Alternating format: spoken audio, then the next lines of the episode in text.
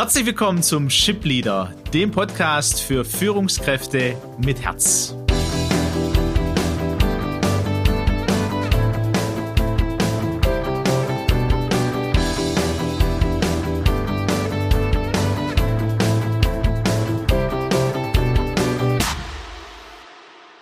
Mein Name ist Aleko Vangelis und ich freue mich heute auf eine besondere Folge. Einen Latte Macchiato mit Schuss haben wir es genannt. Mein Gast heute, der erste in äh, unserer Ship-Leader-Reihe, Björn Züfke, Männerpsychologe. Und äh, ja, ich freue mich, Björn, dass du mit am Start bist und äh, bin gespannt auf unser Gespräch. Ja, hallo, Aleko, vielen Dank für die Einladung. Eine Ehre, der Erste bei euch als Gast sein zu dürfen. Ja, wir freuen uns auch. Und äh, vom Thema her, die Hörer, die vielleicht schon die letzten Podcasts gehört haben, die werden wahrgenommen haben, wir sind gerade beim Thema emotional reif führen und werden da ähm, ja einiges auch vielleicht zu besprechen haben, wir zwei. Ähm, du beschäftigst dich schon lang mit dem Thema Männer.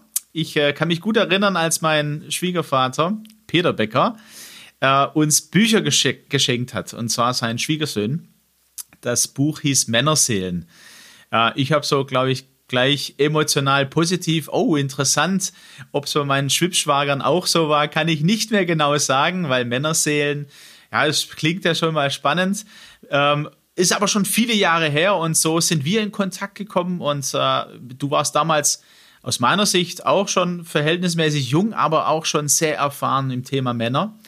Und freue mich jetzt, ähm, ja, zehn Jahre später, ich, ich habe dich mal zu einer Lesung gehabt in Stuttgart, ich habe nochmal nachgeschaut, 2009, also wie die Zeit vergeht. Mittlerweile bist du dreifacher Papa auch, glaube ich, gell? Ich hoffe, ich habe das immer noch richtig im Blick. Ja, ist richtig, ja. dreifach, genau. Das verbindet uns ja auch. Ähm, genau. Und äh, zum Einstieg so ein bisschen, dass man dich äh, kennenlernt, habe ich gedacht, hey, ähm, ich stelle die erste Frage, welche Lebensereignisse waren die, die dich am meisten geprägt haben? Uiuiui.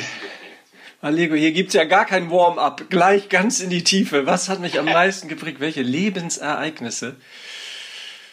Mann, da erwischte mich ja gleich auf dem äh, falschen Fuß. Also als erstes denkt man natürlich spontan tatsächlich an, äh, ja, um es auch ganz ehrlich zu sagen, Geburt des ersten Kindes. Ist ja immer ein bisschen ungerecht, das zu sagen bei drei Kindern.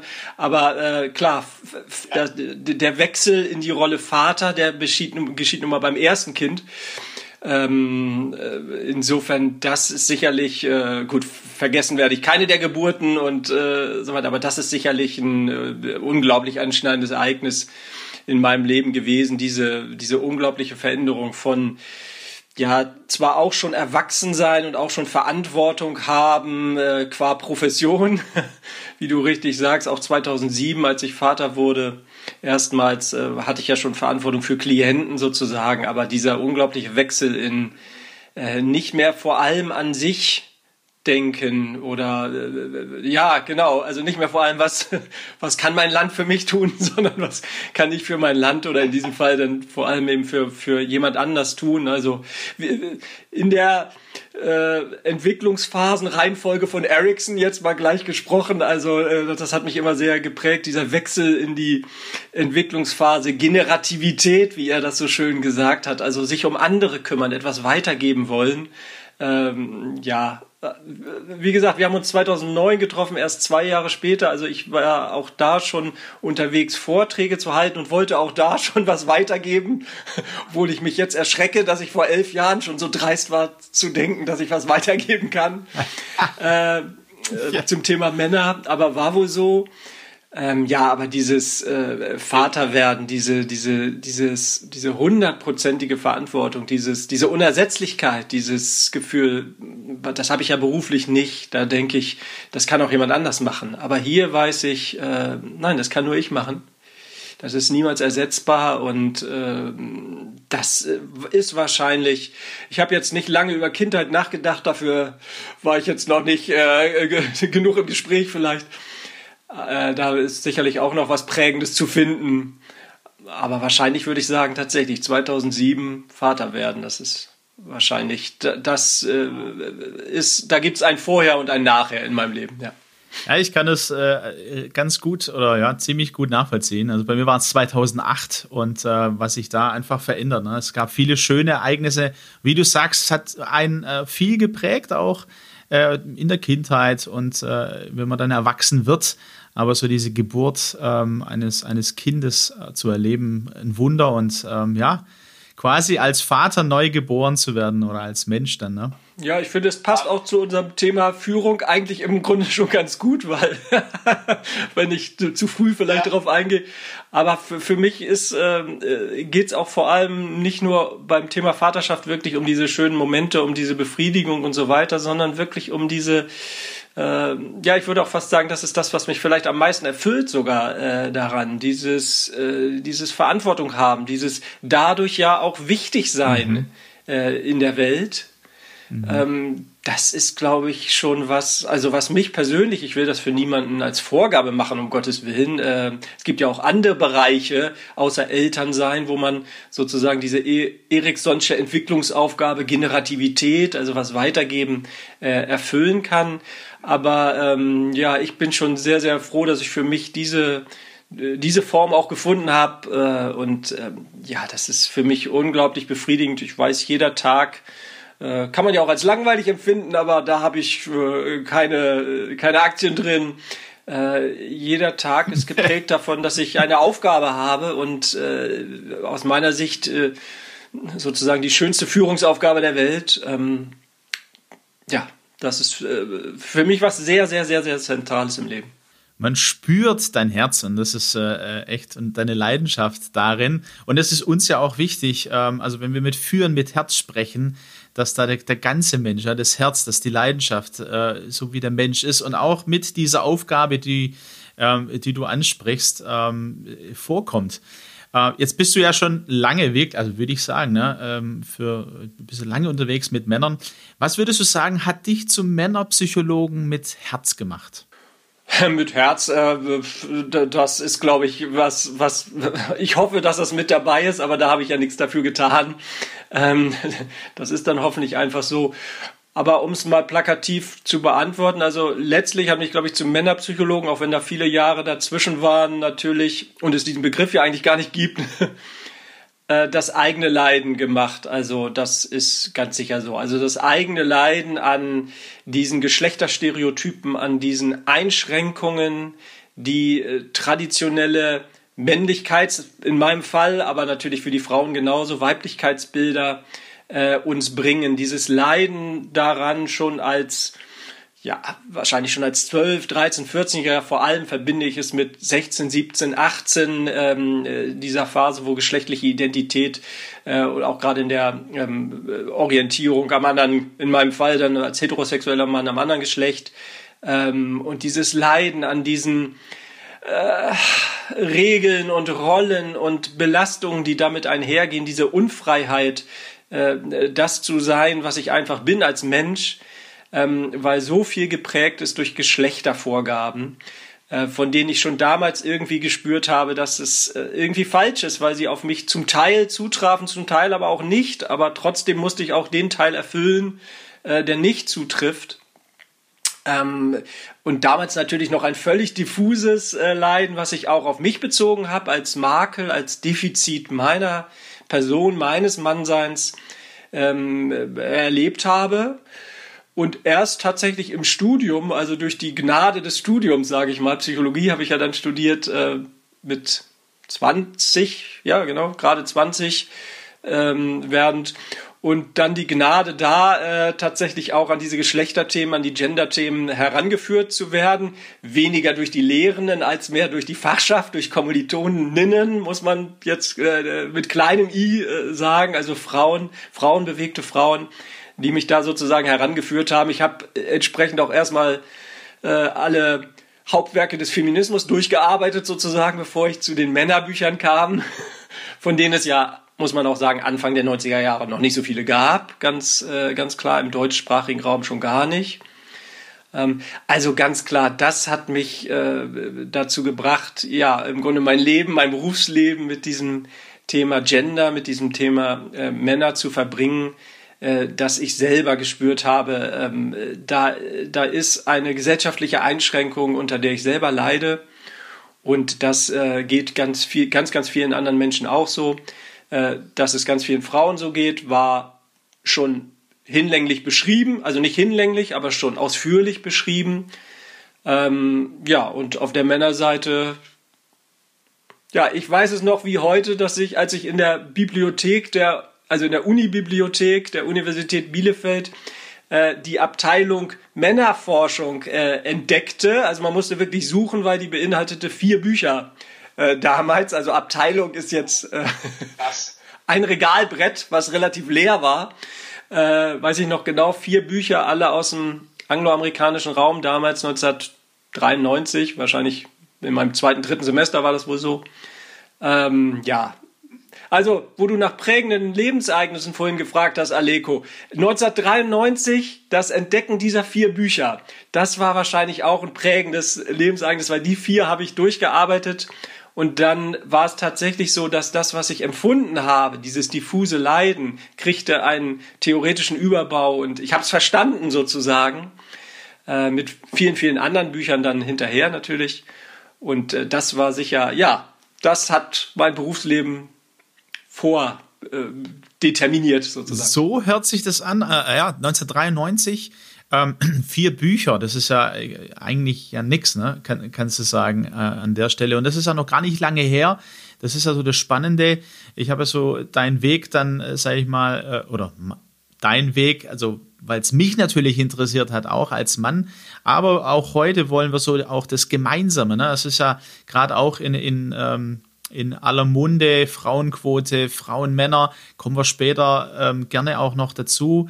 Ähm, äh, wenn, ich, wenn ich mir das jetzt so vorstelle, äh, du hast erzählt von den Stereotypen, äh, Kannst du da ein, zwei Sachen nennen aus der Zeit, wo du gemerkt hast, nee, das, das bin ich nicht, beziehungsweise das darf ich nicht sein? ähm, und dir dann klar wurde durch das, dass du die, ja, die Bücher damals entdeckt hast? Ja, also was, äh, du hast es ja vorhin so, so nett gesagt, Männerpsychologe mit Herz, also äh, tatsächlich, ich sage es jetzt mal ganz pathetisch, ähm, ich habe in mir durchaus ein Herz äh, äh, äh, gesehen als, als, als Junge, als junger Mann. Also mit Herz meine ich jetzt mal pathetisch die Gefühle. Also äh, ich habe äh, in mir Trauer äh, gehabt über äh, verschiedenste, äh, ja, über verschiedenste Lebensereignisse, über verschiedenste Dinge.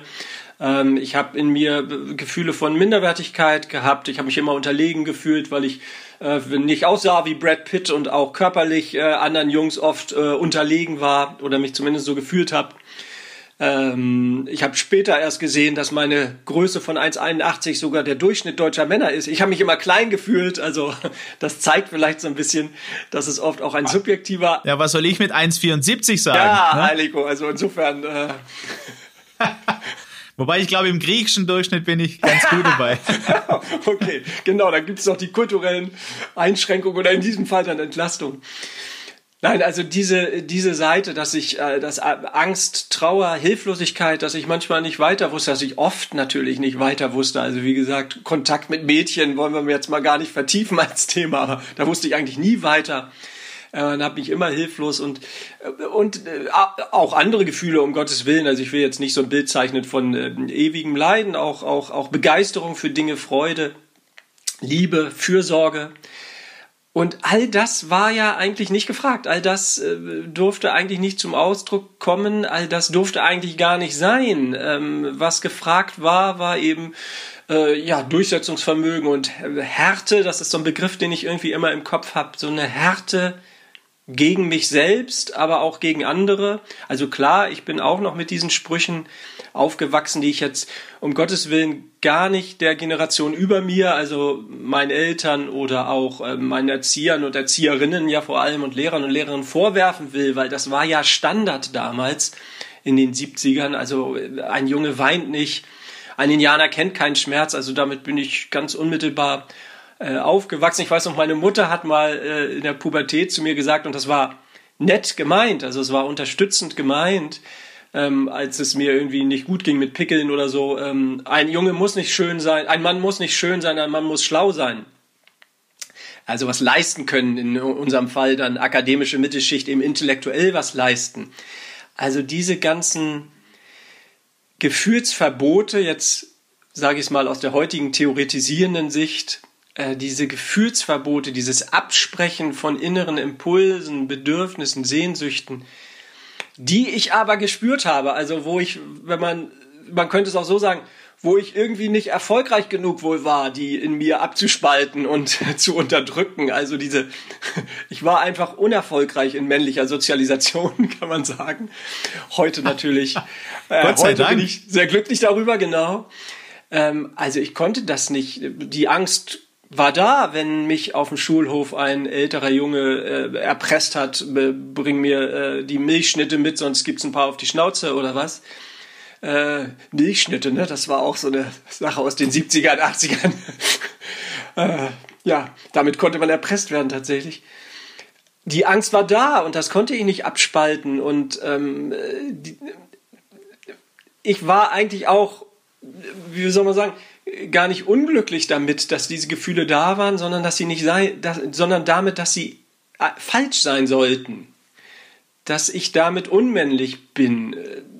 Das kam mir auf eine, ja, wenn ich mich da jetzt so reinfühle, auf so eine ganz schwer verbalisierbare Art irgendwie schräg vor. Ähm, andererseits wurde es gerade im Kontakt mit, mit Mädchen auch, die ja anders sozialisiert waren, die ja nicht so stark dieses Gefühlsverbot in sich trugen, war es ja auch wieder gefragt irgendwie.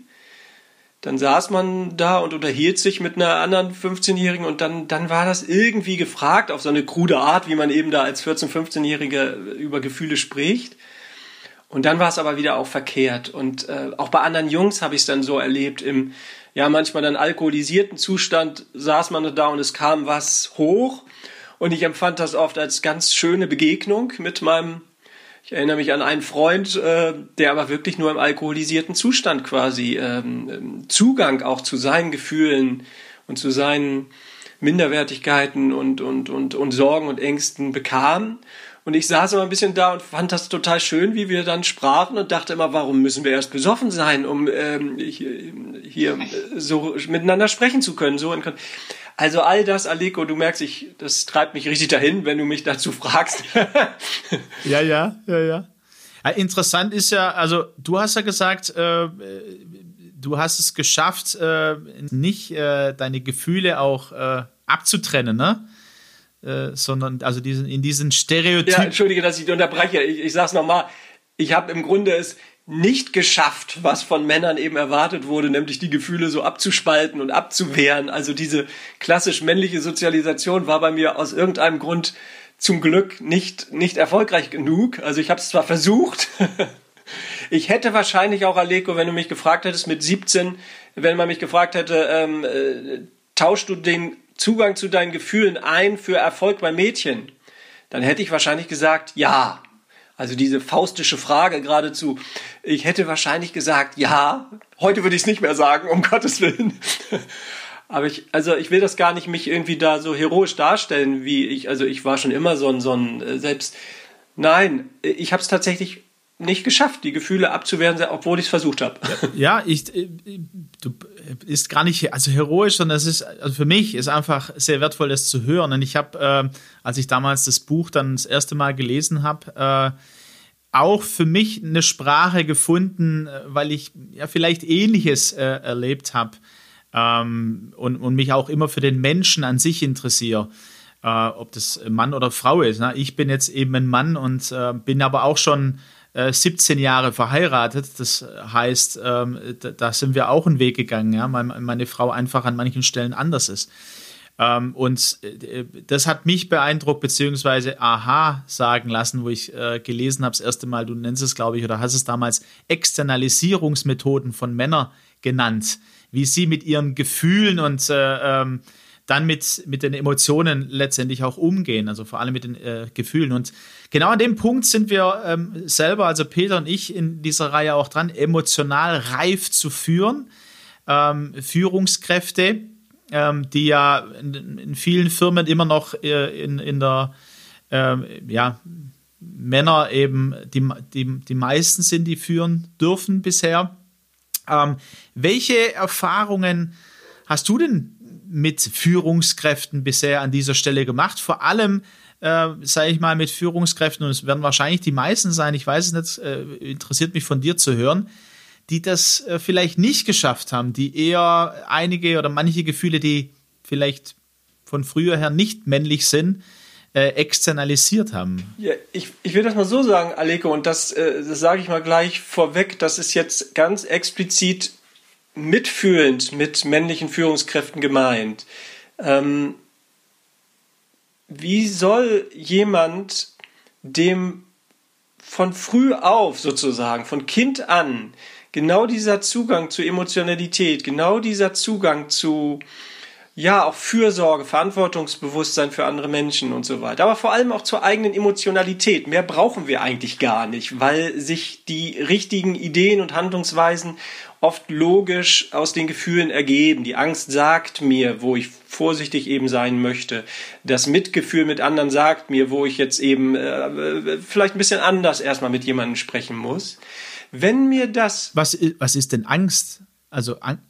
Männer haben doch keine Angst. Ja, ja, oder? genau. Also äh, wenn, wenn jemand genau das erlebt hat in seiner Kindheit, ne, was ist du, du, du sagst das so, ich habe tatsächlich nach einer Vorlesung mal, nach einer Lesung, äh, in, in, in, kam ein Pfleger äh, auf mich zu und sagte mir, äh, ich bin seit 25 Jahren in Deutschland, ich glaube, er kam aus Polen, sprach fließend Deutsch, völlig akzentfrei. Also äh, ich bin seit 25 Jahren in Deutschland und was mich am meisten berührt hat an ihrem, an ihrem Vortrag gerade war, dass ich gemerkt habe, dass ich äh, das deutsche Wort für Angst nicht kannte. Also der hatte 25 Jahre als Pfleger in Deutschland gesprochen, sprach fließend Deutsch und hatte offensichtlich das Wort Angst nie verwendet. Also hat weder mit seinen Patienten noch mit sich selbst über Ängste gesprochen, wo ich denke, ich habe ja jeden Tag irgendeine Angst. Jetzt haben wir Corona oder so. Wenn wir, da ist vielleicht gerade das Problem, dass wir oft zu wenig Angst haben und uns deswegen entsprechend verhalten.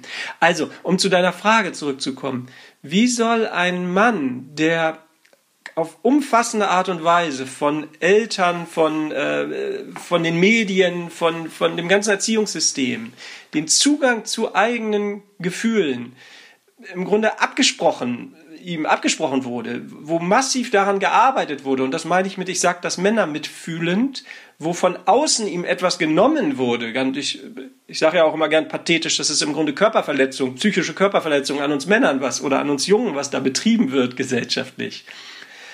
Wie soll der dann sozusagen mit Herz führen, also mit Zugang zu seinen eigenen Gefühlen führen, ob als Familienvater oder als, äh, weil, zwei, weil er zwei Mitarbeiter hat oder keine Ahnung, eine Kajaktour mit vier Leuten verantwortet oder 27.000 Mitarbeiter hat, äh, für die er Verantwortung hat. Wie soll der tatsächlich ähm, äh, mit Herz führen, wenn ihm das gesamtgesellschaftlich abgesprochen wurde. Und auch in der heutigen Situation ist ja auch nicht, dass wir dann sagen können, ja, aber das sind ja alles alte Böcke, das sollte er aufgearbeitet haben und äh, jetzt aber oder so. Nein, es wird ja auch weiterhin von ihm, insbesondere als Mann, ähm, äh, verlangt, dass dann mit, mit, mit Härte oder was weiß ich, was die Begriffe dann sind, äh, durchzuziehen und so weiter.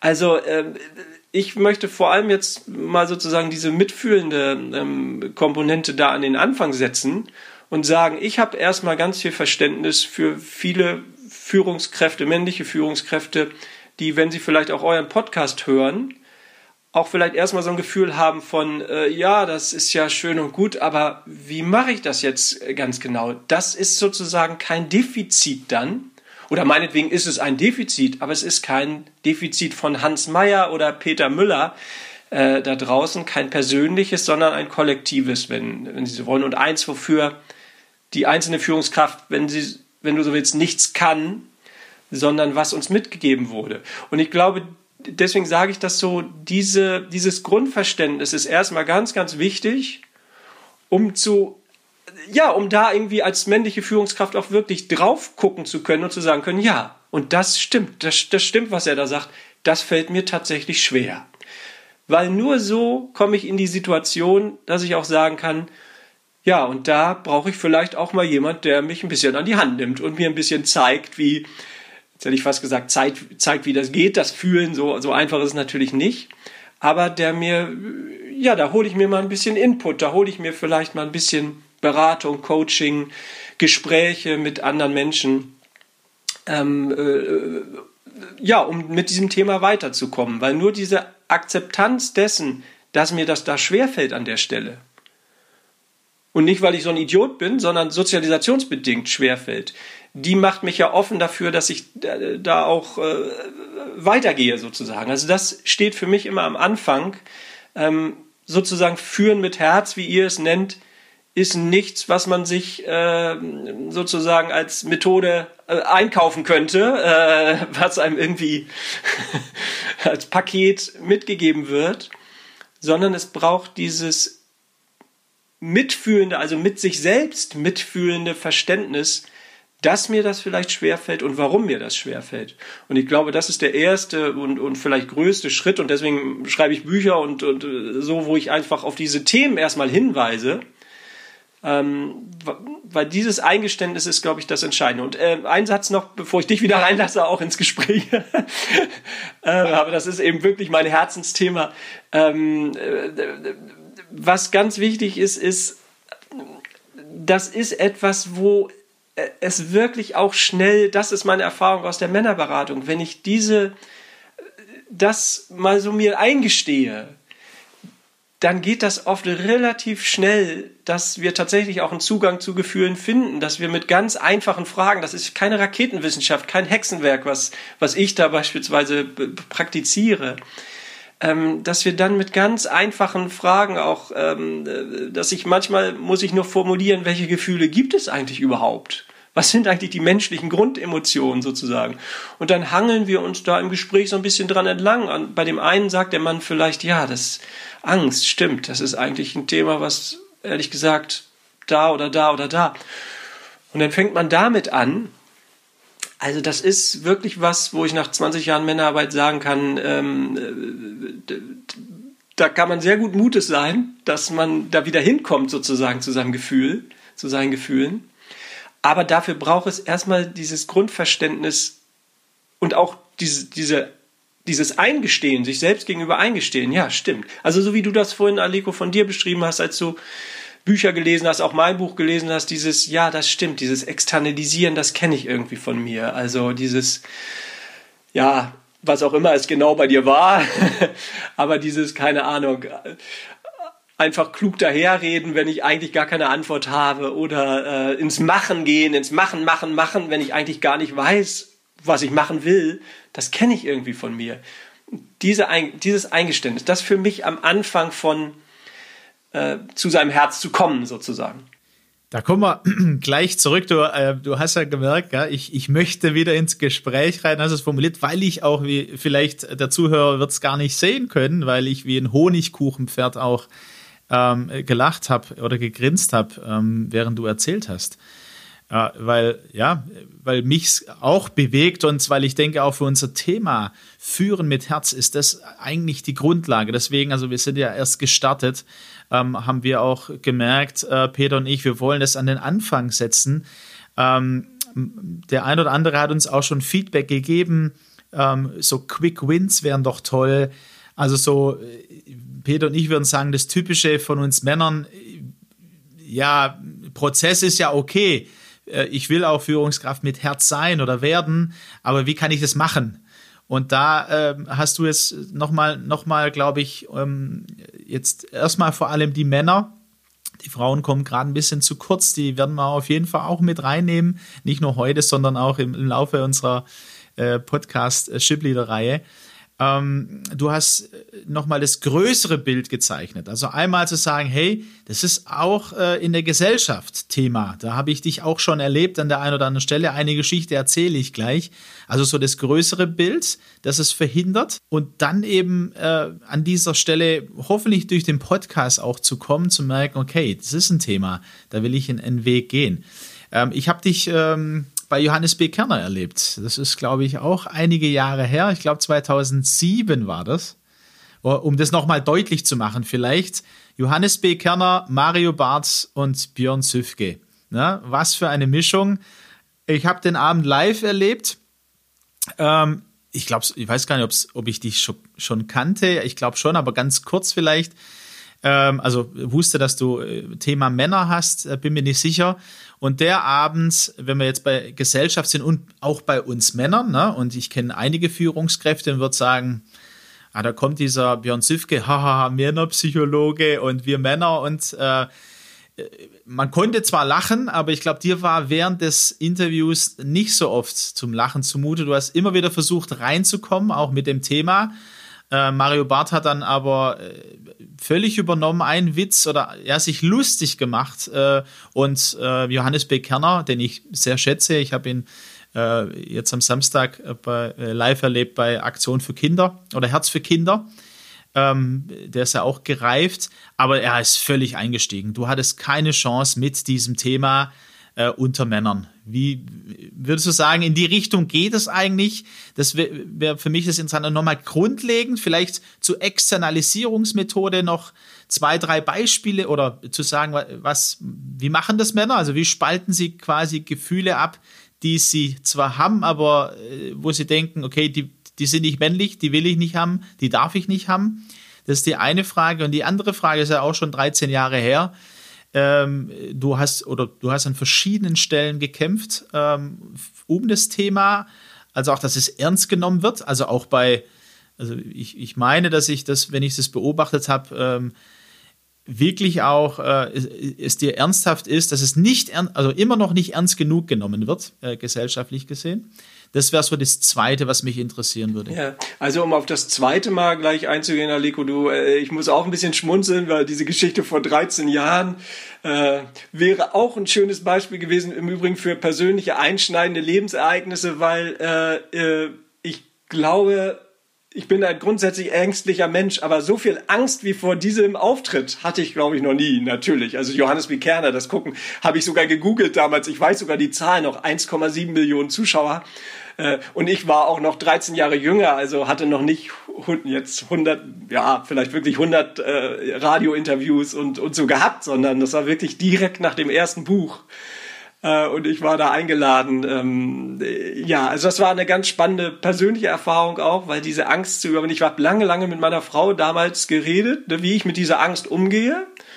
Ob es eben auch okay, es wäre ja auch okay zu sagen, nee, das, dem möchte ich mich nicht aussetzen. Also warum? Ich muss nicht in die Öffentlichkeit, dem möchte ich mich nicht aussetzen. Und ich weiß auch noch ganz genau, und vielleicht passt das dann auch zu deiner anderen Frage nochmal ein Beispiel. Also in diesem Fall dann nicht Externalisierung, sondern ähm, ja, sozusagen ein Positivbeispiel. Ähm, ich habe dann eben, also diese Angst einfach gespürt und ähm, für mich war dann ausschlaggebend dafür, dass ich es gemacht habe, dass ich gedacht habe, ähm, äh, ich würde mir das vielleicht vorwerfen, wenn ich Nee, nicht, dass ich äh, nicht auf der großen Bühne mal gestanden hätte. Oh, ich hatte einmal die Chance, vor Millionen Menschen zu sprechen, habe sie nicht genutzt. Das war mir klar, das, das würde mich nicht so jucken. Aber dass ich äh, an der Stelle der Angst nachgegeben habe und mich von ihr sozusagen hab äh, davon abhalten lassen, über das zu sprechen, was mir ja wichtig ist zu sprechen. Wenn man ein Buch schreibt, dann möchte man ja von 1,7 Millionen Menschen gehört werden. Sonst brauchst du kein Buch schreiben. Ähm, und das hat äh, mich äh, dazu gebracht, das zu tun. Es war eine furchtbare Erfahrung. du hast schon gesagt, es ist wunderbar schiefgelaufen, äh, wenn du so willst. Und ich bin total glücklich äh, da rausgegangen, äh, weil ich ähm, diesen Umgang mit meiner Angst ähm, wunderbar fand und gedacht habe, ich habe es geschafft, ich habe es und äh, sogar wo es schlecht gelaufen ist, bin ich einfach froh, dass ich es gemacht habe. Also das fand ich vielleicht nochmal so als kleines Beispiel für, äh, dafür ist es wichtig, Zugang zu diesen Gefühlen zu haben, das nicht abzuwehren, dass man eben gut überlegen kann, wie möchte ich jetzt damit umgehen. Aber um auf deine erste Frage, oder nee, als zweite war sie, glaube ich, gestellt, zu antworten, ähm, äh, in den 13 Jahren hat sich einiges getan, äh, muss ich sagen. Also das ist ein schönes Beispiel, was du da nochmal hochholst. Ähm, und es erinnert mich auch daran, dass viele der Interviews, die ich für, vor 13, 12, 11 Jahren geführt habe, ein bisschen einen ähnlichen Charakter hatten wie dieses Gespräch mit ähm, äh, Mario Barth und äh, Johannes B. Kerner wo es wirklich war. Ich muss im Übrigen sagen, Mario Barth äh, total sympathisch, äh, äh, war der einzige der Prominenten, die ich da kennengelernt hat an dem Abend. Äh, da war auch noch Ulrich Wickert und so, die haben mich keines Blickes gewürdigt. Mario Barth total netter Typ, mit dem wäre ich sofort ein Bier trinken gegangen, hat mir gleich das Du angeboten und also der macht einfach auch seinen Job, der ist ein Comedian und das ist in Ordnung. Ähm, gar kein Vorwurf an ihn, aber dass dieses Thema in der Tat, dann würde ich eher die Verantwortung beim ZDF an der Stelle sehen oder bei Herrn Kerner dann vielleicht eher, wobei der auch nur der Moderator des Ganzen ist, dass quasi die Ernsthaftigkeit, die von mir da natürlich gefragt war, man hat ja nicht umsonst Mario Barth und mich eingeladen, das war ja Konzept, dass die Ernsthaftigkeit tatsächlich einfach genutzt wurde, um jemanden, der einfach lustig ist, äh, Stichworte zu geben und der kann dann da Witze drüber machen, sozusagen. Ähm, das hatte ich vor 13 Jahren häufiger. Interviews im Radio, ich weiß nicht, ich bin auch wunderbar auf den Leim gegangen, mal in einem Live-Radio-Interview, darf man gar nicht machen, Live-Zusagen machen, weil da habe ich, weiß ich noch genau, bei irgendeinem Sender, den ich auch gar nicht mehr wissen will, einige Fragen beantwortet äh, und, und habe da an einer Stelle auch irgendwas gesagt über, dass das auch für viele Frauen manchmal ein Neuland ist, dass die dies, das nicht wissen über Männer, wie sie so ticken. Und dann sagte der Moderator irgendwie so, ja, und was wir also als Fazit ziehen können, ist, Frauen sind wirklich einfach zu blöd zum Scheißen und verstehen uns einfach nicht. So, also so war tatsächlich genau, du machst große Augen, sehe ich im Video. Äh, so war oft der Umgang wirklich noch, und das erlebe ich heute kaum noch. Also ähm, vielleicht bin ich einfach auch vorsichtiger in der Auswahl meiner medialen Partner und Partnerinnen, aber ich erlebe schon, dass wir eine höhere Akzeptanz haben für dieses Thema. Ähm, da ist einiges passiert in den zwölf Jahren. Ähm, wir können jetzt auch über die Politik sprechen, über beispielsweise ein äh, Männerhilfetelefon für gewaltbetroffene Männer, was wir seit diesem Jahr machen, äh, auf, äh, ja, im Grunde auf Bundesebene, aber vom Land NRW und Bayern ähm, finanziert, wo man sich um ein Thema kümmert, wo wir ja vor zehn Jahren gesagt hätten, äh, da wird nie jemand einen Euro für geben. Männer, die von Gewalt als Opfer betroffen sind, gibt's das überhaupt? Männer, die geschlagen werden oder so. Ähm, da hat sich schon einiges getan. Aber klar, das ist ein klassischer Externalisierungsmechanismus. Sich über etwas lustig machen. Äh, du hast mich ja gebeten, noch mal ein paar Beispiele zu nennen. Sich über etwas lustig zu machen. Also jemand spricht etwas an und man ironisiert das. Das ist ja, du willst. Ich, ich hake mal, ich hake mal, da, ja, ich hake mal ganz schnell, äh, ganz schnell mit ein, weil mir das auch wichtig ist. Ähm, klar, du bist jetzt im Schwerpunkt der, für mich, der Männerpsychologe auch äh, in unserem Podcast heute. Ähm, aber wie du sagst, ne, vielen Frauen, und äh, da geht es mir, oder da ist, das ist uns auch ganz arg wichtig, das Miteinander, ne, dieses Verständnis zu entwickeln. Und auch da, ich denke, ähm, also nur ein Beispiel von mir, deshalb habe ich die Frage auch gestellt. Ich bin bei LinkedIn ähm, aktiver geworden, so im letzten Jahr. Und da passiert ähm, ganz viel ähm, Großartiges. Das sind großartige Menschen, die in unserer Gesellschaft, äh, in der Wirtschaft, politisch führend sind, Startup-mäßig. Ähm, und äh, was ich, ich muss nochmal nachchecken, aber ich habe einige Female Leader-Gruppen ähm, gefunden, also wo Frauen sich äh, auch vernetzen und das finde ich mega äh, um da einfach ähm, ja für sich und miteinander einen Weg zu gehen, sich auch zu unterstützen. Ich meine, ich habe keine Männergruppen gefunden, weder im deutschsprachigen noch noch im englischsprachigen. Und das ist, was mich beschäftigt und auch dieses Thema Frauenquote, wo ich sage, ich glaube, es braucht ähm, um das ernst zu nehmen auf Führungsebene, ja, dass es gut ist, wenn noch mehr Frauen ähm, Führung übernehmen. Wir sehen nach Finnland, nach Neuseeland, ähm, von den Regierungen her, was da passiert, aber nicht nur von den Regierungen. Ähm, und und ähm, warum ich dich gebeten habe, auch nochmal das praktisch zu machen, auch für unsere äh, Hörer, die jetzt Frauen heute ähm, äh, sind und die du vielleicht jetzt gerade zuhörst, dieses Verständnis, wie der Mann tickt. Ich habe ja aufgeschrieben, wann ist ein Mann ein Mann? Äh, ja, äh, könnte noch eine Frage sein. Ähm, und da an dich nochmal die Frage, äh, sag noch, also eins war jetzt dieses Ironisieren. Ich kenne einige Männer, wenn es ernsthaft wurde oder wird, ja, ein Thema da ist, wo vielleicht auch eine Emotion mitschwingt, vielleicht jemand verlassen wurde oder jemand gestorben ist oder jemand eine Krankheit hat oder oder und dann kommt plötzlich ein, ein ironischer Spruch oder ein Witz ja, das ist ja so eins der klassischen Beispiele, glaube ich, die du hast. Nimm uns doch da noch mal ein bisschen mit rein, um das nachvollziehen zu können. Gerne. Ähm, also erst nochmal wieder, auch wenn ich mich wiederhole, der Satz vorweg, aber mir ist das immer ganz wichtig, um das wirklich das, das Verstehen nicht nur im Kopf, sondern mit, mit Herz sozusagen, mit Mitgefühl mitzunehmen. Also, um es in einem Satz zu sagen, im Grunde das Kernelement männlicher Sozialisation weiterhin trotz aller Verbesserungen der letzten 50 Jahre natürlich, vor allem durch die Frauenbewegung initiiert, ähm, ganz klar, aber auch die letzten 10, 15 Jahre habe ich jetzt angesprochen, wo es überhaupt erstmal äh, wir Männer Thema sein dürfen. Noch natürlich auf ganz niedrigem Niveau, aber äh, wir sind dran. Trotz aller Veränderungen nochmal, Kernstück männlicher Sozialisation bleibt weiterhin im Grunde dieses Gefühlsverbots. So sage ich es eigentlich in einem Satz. Die Abwehr von Gefühlen, also quasi der Spruch, ein Indianer kennt keinen Schmerz, also sehr schön auch dieser Spruch, wenn man ihn sich genau analysiert, nicht ein Indianer zeigt keinen Schmerz, wie viele Frauen, glaube ich, auch immer denken. Wir Männer zeigen es einfach nicht. Ich glaube, viele Frauen denken auch, naja, innerlich muss es ja bei ihm sein wie bei mir. Äh, äh, es ist alles vorhanden sozusagen ähm, an Gefühlen und an, an Bewusstsein auch über die Gefühle. Er zeigt es nur nicht, weil er es nicht darf. Das greift viel zu kurz. Wir haben nicht gehört, ein Indianer zeigt keinen Schmerz sondern er kennt keinen Schmerz. Er, er darf ihn gar nicht haben. Er darf keine Angst, keine Hilflosigkeit, keine, keine Fürsorge, keine, keine Trauer haben in sich, spüren in sich. Also das Verbot ist viel tiefgreifender. Und deswegen ist das Resultat dann eben dieses männlichen Sozialisationsprozesses ein erwachsener Mann, der natürlich, das ist ja psychologisches Grundwissen diese Gefühle alle hat. Also die sind, äh, das ist was von Menschsein, ne? Sage ich immer gerne Kleinhirn. Das ist im Kleinhirn, also das kann man nicht töten, sozusagen.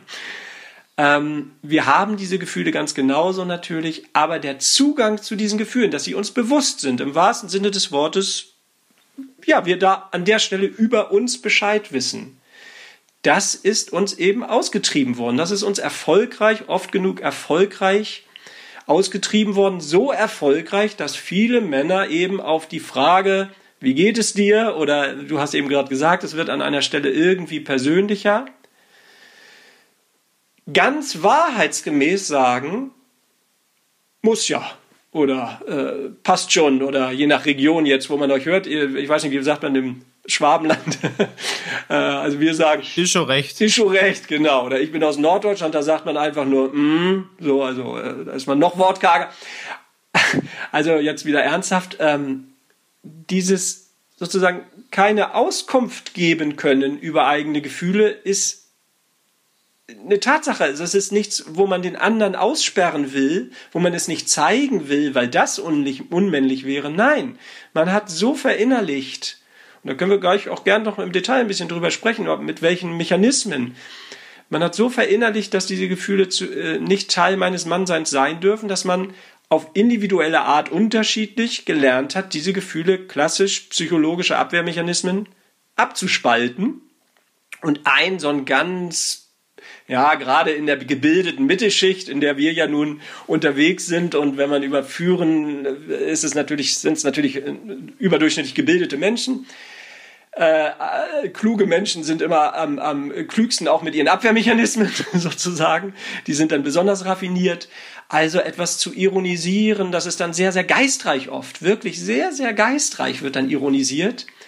Aber es ist natürlich eine Art, von dem Gefühl da wegzukommen. Oder es wird sehr, sehr geistreich auch oft theoretisiert. Also es wird das Thema durchaus aufgegriffen, aber es wird irgendwie verkopft aufgegriffen. Es wird ohne persönlichen Bezug äh, aufgegriffen. Es wird, die Frage ist eigentlich, äh, wie geht es dir mit dem und dem Thema? Äh, ähm, aber es wird nicht, äh, ich sage nicht, wie es mir mit dem und dem Thema geht, sondern ich spreche über Gefühle im Allgemeinen oder sowas. Also das, was ich hier jetzt gerade tue, aber jetzt wurde ich auch gefragt danach, ähm, also sozusagen zu theoretisieren, zu intellektualisieren, zu rationalisieren, das sind dann oft ganz geistreiche Gespräche.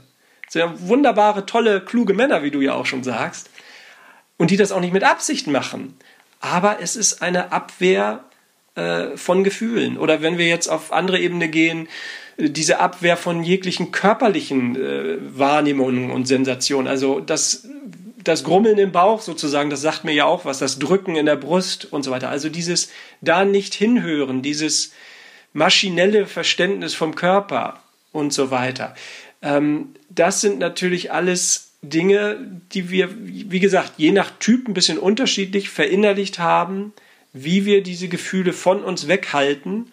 Und nochmal, und das dann vielleicht vor allem die, die Botschaft auch an die Frauen, äh, die logischerweise für viele Frauen, die anders sozialisiert sind, ganz, ganz schwer zu verstehen ist, das ist nicht etwas, was der Mann sozusagen euch Frauen verschweigt und euch da irgendwie sozusagen ausschließt oder fernhält, sondern im Grunde, ich sage es immer gerne plakativ, ist es eher, er verschweigt es sich selbst gegenüber.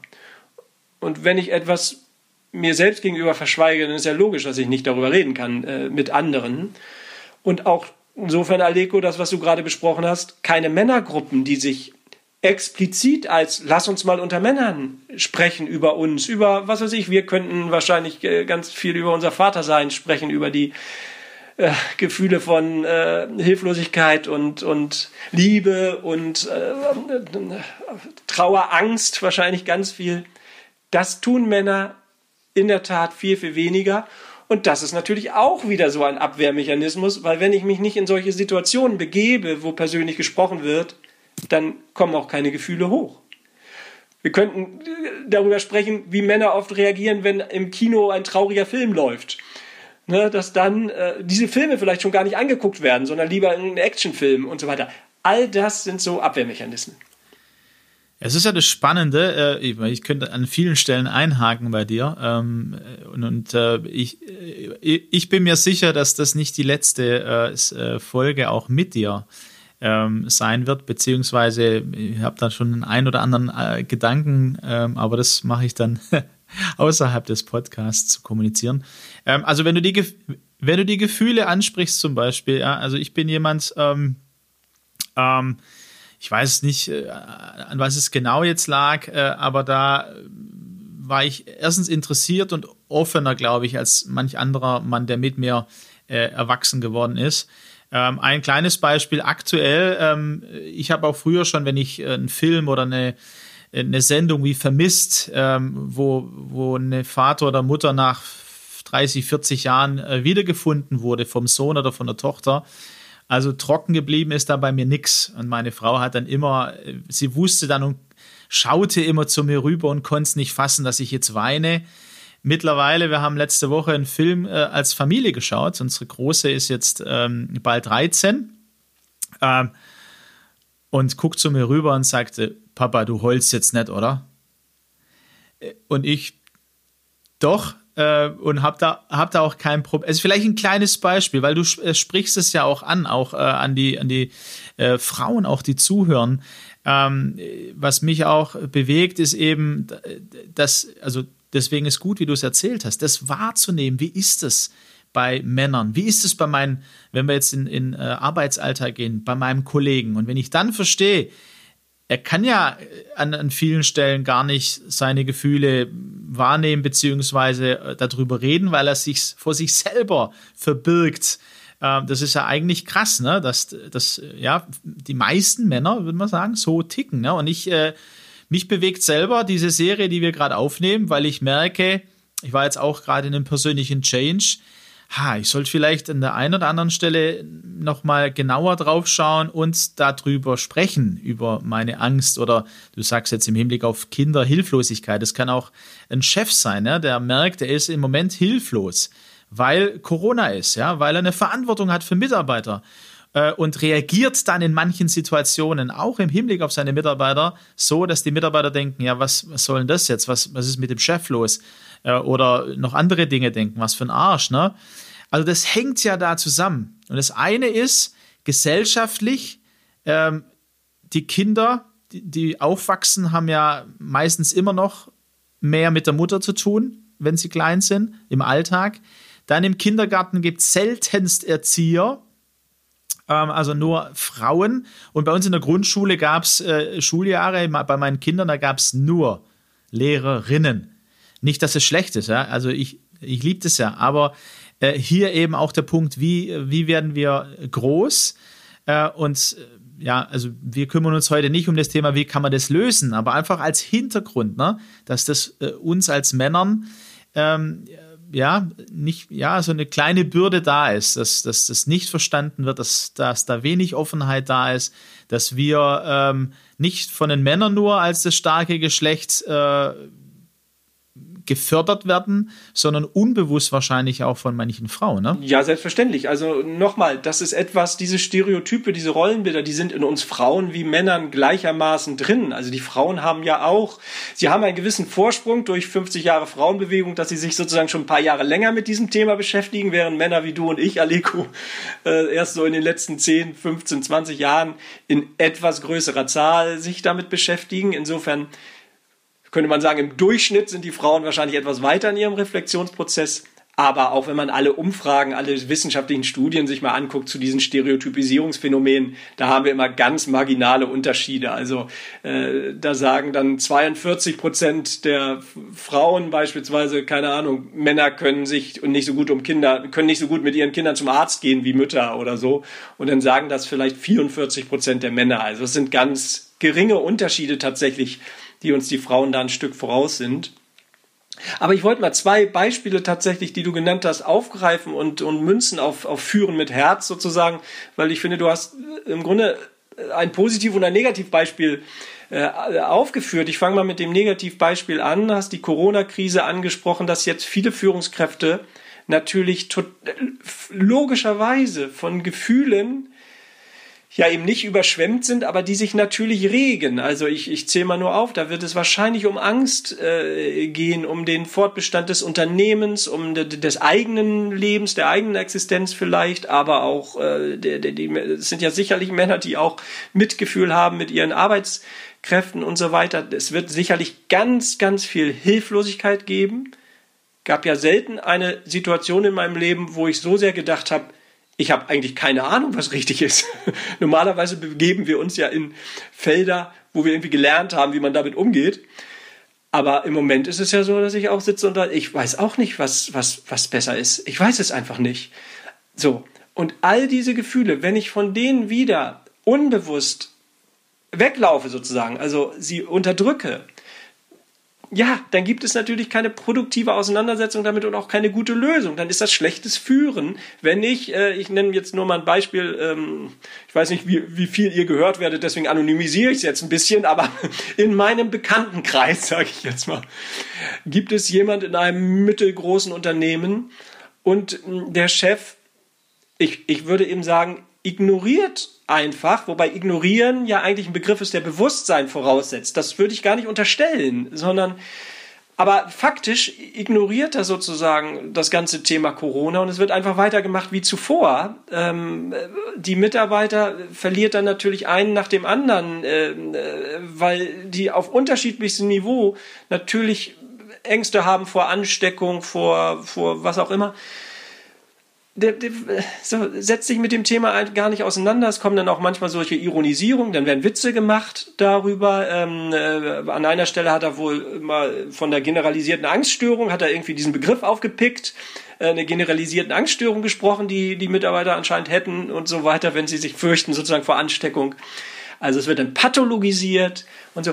Und nochmal, ich glaube, das ist nicht, weil das ein schlechter Mensch ist, sondern eher eine, ein Weg ein Abwehren eben von diesen wirklich, wirklich schwierigen Gefühlen, mit denen er jetzt ja konfrontiert ist, eigene und die, die die Mitarbeiter und Mitarbeiterinnen an ihn herantragen.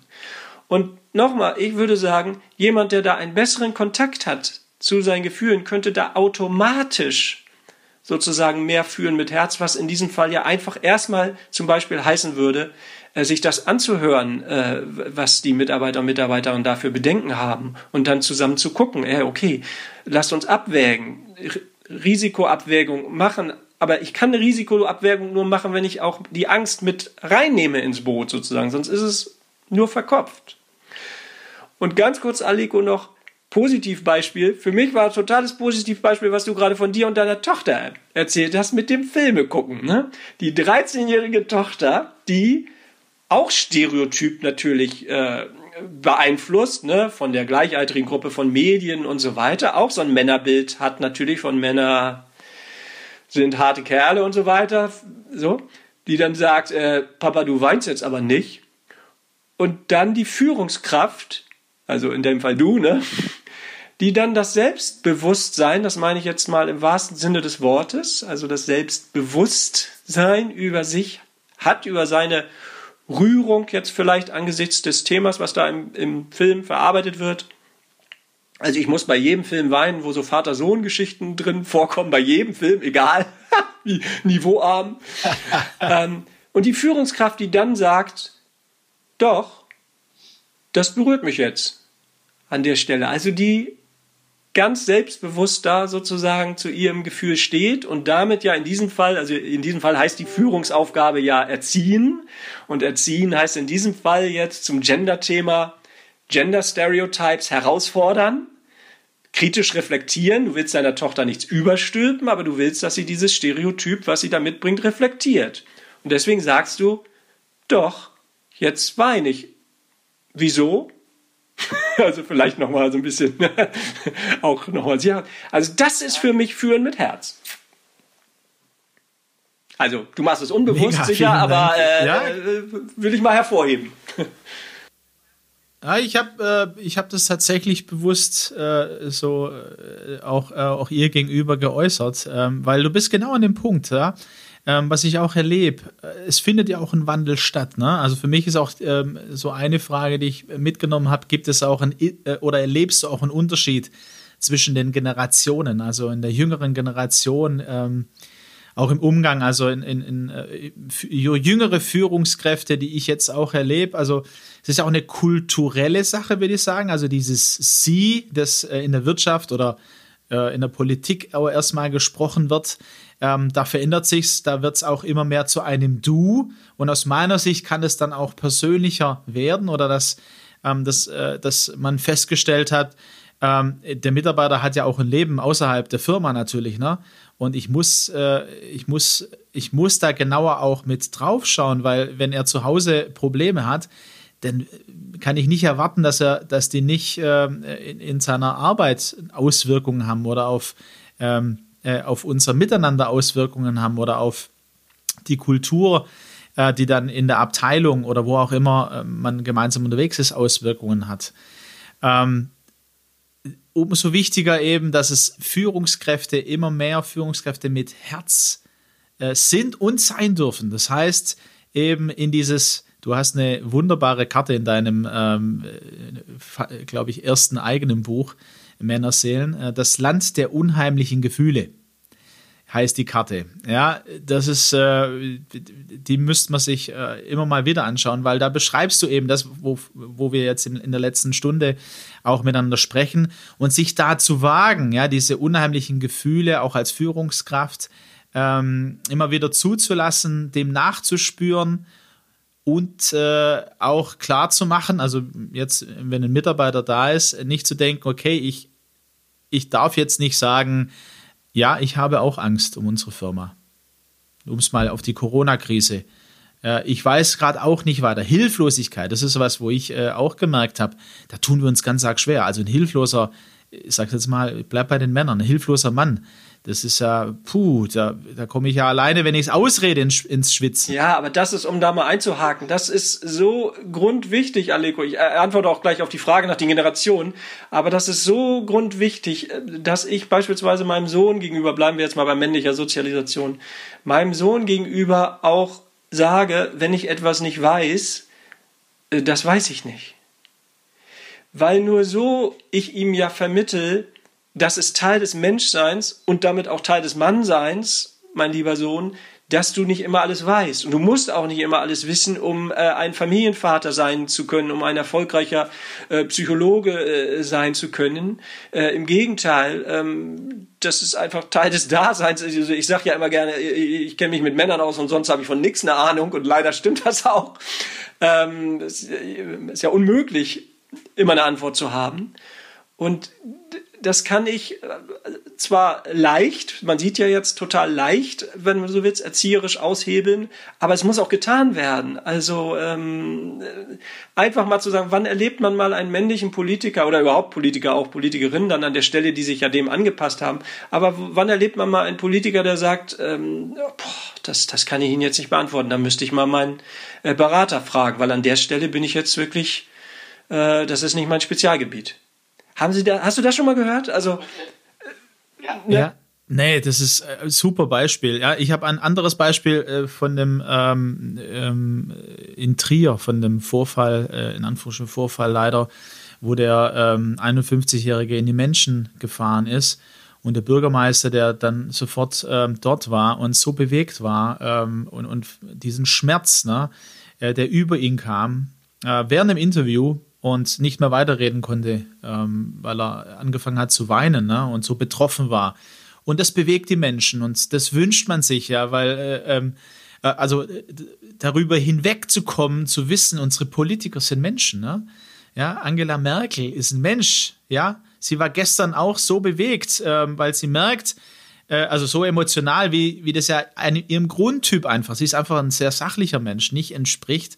Und das sind wir natürlich bei den bei den Größen in unserem Land, aber es geht ja um jeden Chef, es geht ja um jeden Abteilungsleiter, äh, um äh, Abteilungsleiterin, um Führungskräfte und letztendlich die Beispiele, die du nennst, sind ja aus unserem Alltag als Vater, als Mutter, da auch äh, Beispiele zu geben. Da beginnt es ja. Wenn es dort nicht beginnt, wird es auch nicht äh, umgesetzt und nicht gelebt werden können äh, in, an unserer Arbeitsstelle.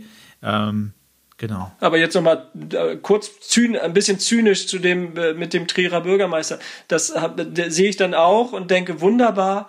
Aber ich denke dann auch mal, müssen erst Menschen totgefahren werden, damit äh, sozusagen, das, also es muss erst so was dramatisch Schlimmes passieren, ja. dass uns wirklich die Gefühle so überwältigen, dass sie rauskommen. Ja, es, also ich sehe das dann sozusagen ja, das ist jetzt wirklich zynisch, weil ich da, da habe ich vor allem auch an den Unfall gedacht, oder Unfall ist ja nicht, an die, die Schreckenstat gedacht. Ähm, aber ich sehe das dann, wenn du so willst, analytisch positiv in dem Sinne, dass ein Mann das macht. Aber geht es erst, wenn Menschen äh, gestorben sind, äh, sozusagen, wäre ja schön, wenn es auch früher schon da wäre. Ne? Ja, ganz kurz, ich bin äh, voll bei dir. Ähm, hast du recht. Also es, ähm, die, die, die, das, wir haben äh, in, in einer der letzten Podcast-Folgen vom Mitfühlen gesprochen. Ne? Also, dass es auch darum geht, mitfühlend zu sein, äh, auch bei den Mitarbeitern. Ne? Und da muss man ja Gefühle auch wahrnehmen und Emotionen, die da kommen. Und äh, das, wenn das anders wäre, ja, wenn man auch bei der Politik bleiben, wenn man das spüren würde, noch mehr spüren würde bei vielen Politikern oder bei, bei den Chefs, ähm, ja, sie, sie verstehen, also sie nehmen wahr und sie verstehen und es bewegt sie selber und sie, äh, sie, sie, sie sind auch hilflos, ja, also zu sagen, ja, äh, wenn, wenn ein Politiker sagen würde, ja, er, er lebt sich auch hilflos, dann würde aber die Presse kommen, ne? Also es ist so, darf er das, ne? Also es gibt äh, neue Comedians, Kristall, der würde sagen, darf der das? Also wir haben noch einiges an Weg zu gehen. Und da wären wir jetzt bei der Generationenfrage. Ja, ja. Aber ja, genau, zu den Generationen sage ich gleich mal, mir fällt noch ein Beispiel ein, auch aus dem Bekanntenkreis, wo, weil, weil du das nochmal sagst mit dem Mitgefühl. Ich kann Mitgefühl mit meinen Mitarbeiterinnen und Mitarbeitern nur haben, wenn ich Mitgefühl mit mir selber habe. Wenn ich Emotionen bei mir selber ausblenden muss, weil mir das so beigebracht wurde. Nochmal, der Chef, der kein Mitgefühl mit ihnen hat, meint nicht in erster Linie sie der meint in erster Linie, also ich spreche jetzt zu den Hörerinnen und Hörern, der meint in erster Linie sich selbst, wenn du so willst. Ich kann kein Mitgefühl mit anderen haben, wenn ich nicht an das Gefühl bei mir herankomme. Deswegen äh, Easy Trick oder wie hast du es vorhin genannt? Jetzt mal ein Easy Trick für, für Führungskräfte. Quick, Quick Win. Quick Win. Okay, ja, ich bin in dieser anglophilen äh, Business-Sprache nicht ganz so drin. Ja, Easy, Easy Trick ist aber auch gut. Ja, oder so. Also Quick Win wäre oder kleiner Tipp, so nenne ich das jetzt mal ganz deutsch. Ähm, äh, nähern Sie sich dem Gespräch mit der Position absoluter Neugierde. Das wäre mein Begriff. Also das ist so ein bisschen die beraterische Grundhaltung auch. Ich kann nicht alles verstehen. Ich kenne nicht alles. Ich kann nicht alles mitfühlen. Äh, weil manche Menschen kommen zu mir, die haben Dinge durchgemacht, die kann ich nicht nachfühlen, weil die sind schrecklicher als alles, was ich je erlebt habe. Äh, das kann ich als Psychotherapeut auch, ich kann ja nicht nur dann ein guter Psychotherapeut sein, wenn ich alles erlebt habe. Ähm, was hilft, ist die Position absoluter Neugierde erstmal mit dieser Offenheit daran zu gehen und sagen, erzählen Sie, wie das für Sie ist. Ich, ich, ich, ich kann es nicht mitfühlen gerade, weil ich kenne das nicht, aber erzählen Sie, wie das für Sie ist. Das wäre sozusagen, äh, jetzt sage ich nochmal was Englisch so ein bisschen, fake it till you make it äh, sozusagen. Also wenn ich nicht automatisch schon so ein Mitgefühl habe für das, was jemand äh, da erzählt, dann äh, hilft sozusagen diese Position absoluter Neugierde einzugehen und sich wirklich ja nicht dumm zu stellen, sondern man ist quasi dumm und fragt nach. Das wäre so eine Position. Und da kommen wir auch zu dem Generationenthema. Da denke ich, da gibt es schon so ein bisschen so einen Wandel in diesen Kommunikationsstrukturen. Die sind schon, ähm, ja, da sind einfach jüngere Männer jetzt tatsächlich mit den, ich, ich sage es nochmal, Errungenschaften von 50 Jahren Frauenbewegung schon so ein bisschen bedacht. Ich würde es mal so formulieren. Ich glaube, dass sich noch an diesem Sozialisationsprozess, den ich äh, ja jetzt schon mehrfach beschrieben habe, Aleko noch relativ wenig gewandelt hat, was mich aber auch nicht überrascht. Das dauert Jahrhunderte, weil das sind unbewusste Prozesse und unbewusste Prozesse in der Erziehung und so weiter zu ändern, das dauert einfach total länger. Die Frauenbewegung hat es ja in 50 Jahren auch nicht geschafft, die Stereotype über Frauen irgendwie wegzukriegen völlig oder so. Das dauert Jahrhunderte. Aber wo sich was gewandelt hat, ähm, also auch diese Stereotype, ich betone es nochmal, was Frauen angeblich besser können und was Männer angeblich besser können, die sind unglaublich drin. Ne? Also wir als Väter erleben ja Diskriminierung per, Geschlecht sozusagen, weil wir ständig, wir sind in einem frauendominierten Bereich unterwegs sozusagen und erleben ständig das, was Frauen in Kfz-Werkstätten oder in Führungsebenen, wo sie die einzige Frau sind, erleben, nämlich, dass ihnen ständig su suggeriert wird, dass sie das, worauf es hier ankommt, schlechter können, qua Geschlecht. Äh, wissenschaftlich völliger Unsinn, sowohl was uns Väter betrifft, als auch was Frauen und Führung betrifft, wissen wir eigentlich auch alle, aber das steckt einfach so drin. Das ist weiter stark drin. Aber ich glaube, den wesentlichen Wandel, Aleko, äh, sehen wir daran. Ich glaube, wir hatten vor zwei Generationen einfach noch Männer, die wirklich mit dieser über, mit dieser unglaublich patriarchalen Vorstellung von der grundlegenden männlichen Überlegenheit.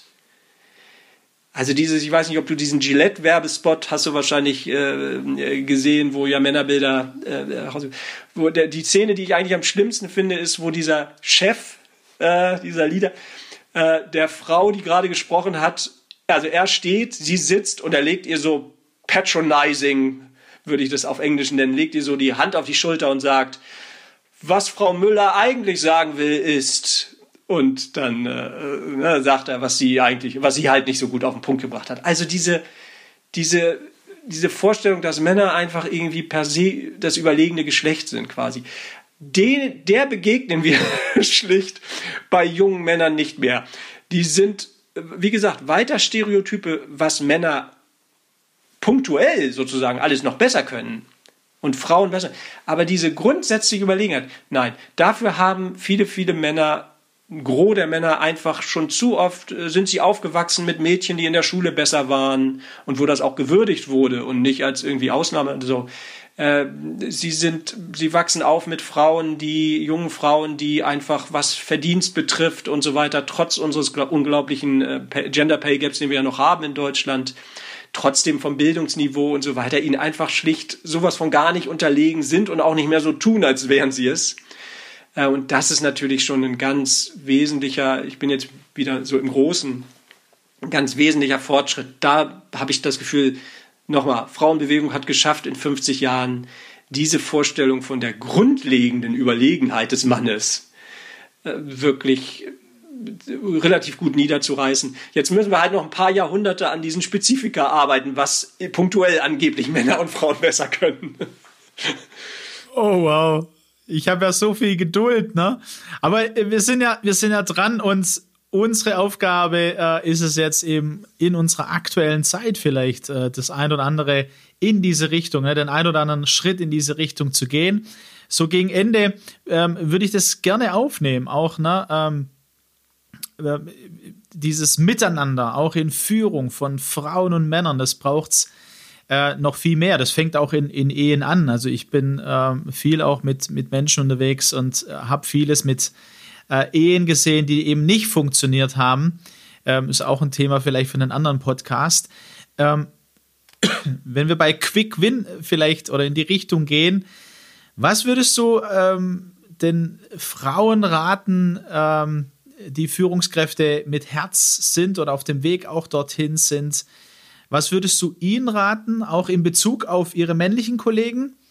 Und dann genauso, was würdest du den männlichen Führungskräften mit Herz so am Ende nochmal mitgeben? Ich habe jetzt äh, bei, den, bei den Männern nochmal einen Satz von dir ähm, oder äh, an der Frage einen Satz äh, rausgegriffen. Die Schwierigkeiten und Problemlagen von Männern sind häufig ganz andere als die von Frauen. Das haben wir so ein bisschen mitgekriegt, denke ich. Und männliche Lösungsvorstellungen sind sehr stark handlungsorientiert.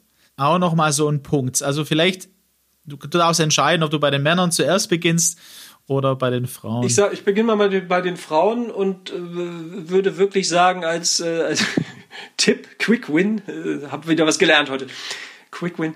Ähm, was ganz, ganz Schweres, was ganz, ganz schwer Umsetzbares, sage ich direkt dazu, ähm, nämlich äh, das, was sie da, was sie einbringen, was sie bemerken, was auch falsch läuft also im Grunde, ich greife nochmal auf dein Beispiel mit deiner Tochter zurück. Also deine Tochter äh, ist jetzt nicht Kollegin oder so, aber wir nehmen das mal als Analogie.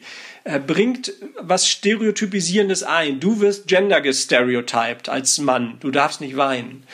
Und wenn Frauen das erleben, und das werden sie, äh, ich bin im sozialen Bereich tätig, deswegen kann ich das wahrscheinlich ganz, ganz wenig einfühlen, aber mein Kopf sagt mir, das werden sie alltäglich erleben dass sie dann, genau wie du in dem Beispiel, sich dagegen ähm, wehren. Dass sie äh, wirklich das thematisieren, ich weiß, das ist total schwer. Ich weiß, es gibt wirtschaftliche Abhängigkeiten und so weiter. Man muss sehr diplomatisch sein mit dem, was man demjenigen sagt, der einen seinen Gehaltscheck unterschreibt und so weiter. Aber dass sie auf eine sozial verträgliche, auf eine, äh, als Berater nenne ich das immer liebevoll konfrontative Art, äh, sich dagegen erwehren. Also nochmal, ich fand dein Beispiel, das hat mir ganz wunderbar gefallen, dieses Trockene auch einfach, du wirst auch jetzt nicht weinen und dann kommt nichts irgendwie sich rechtfertigendes oder, naja, das ist irgendwie so, das Thema rührt mich so an oder so, sondern äh, doch, mit so einer Selbstverständlichkeit. Natürlich weine ich da, weil das ist ja traurig. also, dass sie das äh, wirklich einbringen. Es wird nicht anders gehen, als wenn wir, wir können das Spiel nicht weiter immer spielen, dann wird sich, werden sich die Regeln nicht ändern.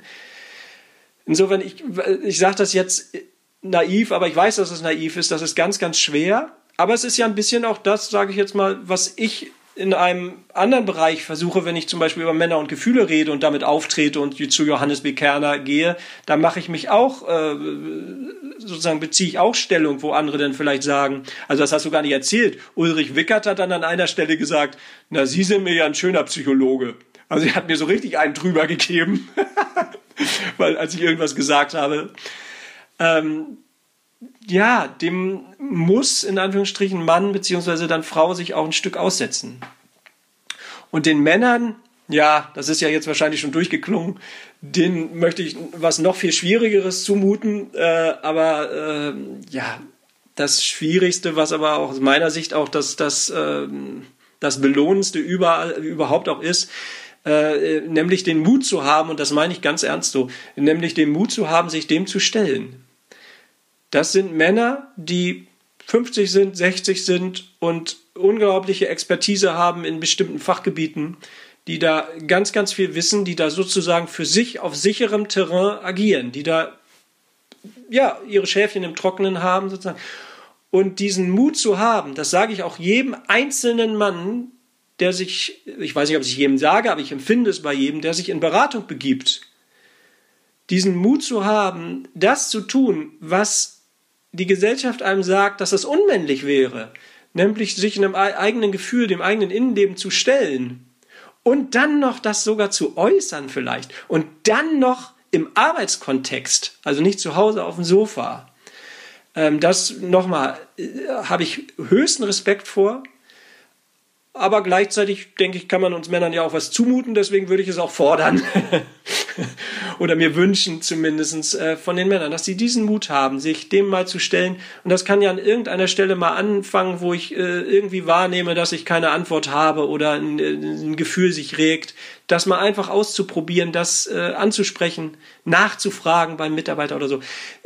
Sie müssen ja auch kein fertiges Konzept haben, kein fertiges Konzept führen mit Herz, so geht es, Bombs, sondern einfach mal anfangen, an einer Stelle vielleicht nachzufragen und so weiter. Und nochmal, das braucht ganz, ganz viel Mut, weil es ist überhaupt nicht sicher, letzter Satz, Aleko, wir müssen Schluss machen, ich weiß, es ist überhaupt nicht sicher, dass man dafür belohnt wird.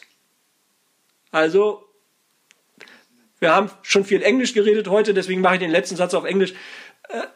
Don't hang your ass out of the window if you don't want it to be kicked, hat, glaube ich, der Aerosmith-Sänger mal gesagt. Also, wenn man seinen Hintern aus dem Fenster hängt, wenn man Position bezieht, dann kann es auch sein, dass man einen Arschtritt kriegt, dass vielleicht sogar auch ein Mitarbeiter sagt, was soll das denn jetzt? Ja, und dass man dann sagt, wieso? Ich, ne? Also so ein bisschen wie du in dem Beispiel mit deiner Tochter. Darauf komme ich immer wieder zurück. Es ist, es ist äh, schön, dass sich das so positiv bewegt. Vielen Dank, Björn. Ich äh, habe ich habe parallel eben nochmal nachgeguckt, weil mir das auch sehr gut gefallen hat, wie du das beschreibst, auch auf deiner Homepage. Ähm, was Psychotherapie für dich ist, ist die Heilung der Seele.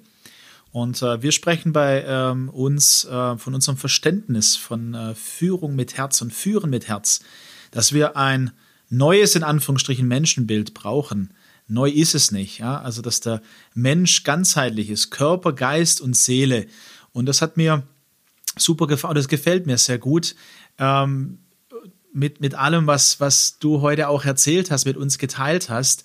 Ähm, es, es muss gar nicht Psychotherapie sein, auch das nochmal, ähm, können wir vielleicht hier sagen, sondern äh, dieses sich dem stellen, was in mir ist. Wir haben davon gesprochen, ganz bei mir zu sein, mal wahrzunehmen, was war über den Tag, was habe ich mit Mitarbeitern erlebt in meiner Führungsarbeit und dann ähm, eben ja diese spannende Reise. Vielleicht hat sie schon mal begonnen bei dem einen oder anderen. Wir, haben, wir haben ja mit 40, 50, äh, 60 viele ähm, Erfahrungen gemacht, auch Krisen Krisen sind immer auch Chancen an dieser Stelle. Auch die Corona-Krise ist eine große Chance an ganz verschiedenen Stellen. Ähm, und wie, es, wie schwer es ist für Männer, hast du auch noch mal ähm, in einem Interview gesagt, der Mann braucht knapp 70 Monate, bis er sich professionelle Hilfe sucht, Frauen etwa neun Monate. Also hier sehen wir auch nochmal, ne, wie spannend es ist für uns Männer, sich diesem äh, zu stellen, dem Land der unheimlichen Gefühle. Aber wir haben auch ganz, ganz großartig gehört, Björn, von dir heute. Ähm, es lohnt sich. Es lohnt sich für, fürs Leben. Und es lohnt sich für ähm, die Generationen, die uns nachfolgen, angefangen von unseren eigenen Kindern. Wenn du kein eigenes Kind hast, also äh, du der Hörer, äh, vielleicht für deine Nicht, äh, Nichte, für deinen Neffen, ähm, für andere Menschen, die mit dir unterwegs sind, es lohnt sich. Ganz herzlichen Dank, Björn, dir dass du unser erster Gast beim Latte Macchiato mit Schuss warst. Sehr gerne. Danke, Aleko, für das nette Gespräch und alles Gute den Hörern und Hörerinnen. Wir hören uns wieder. Nächstes Mal, nächsten Mittwoch wieder mit dem Espresso für die Führungskraft am 23. Dezember. Das heißt, kurz vor Weihnachten ein Weihnachtsespresso. Bis dahin, mach's gut. Wir hören uns.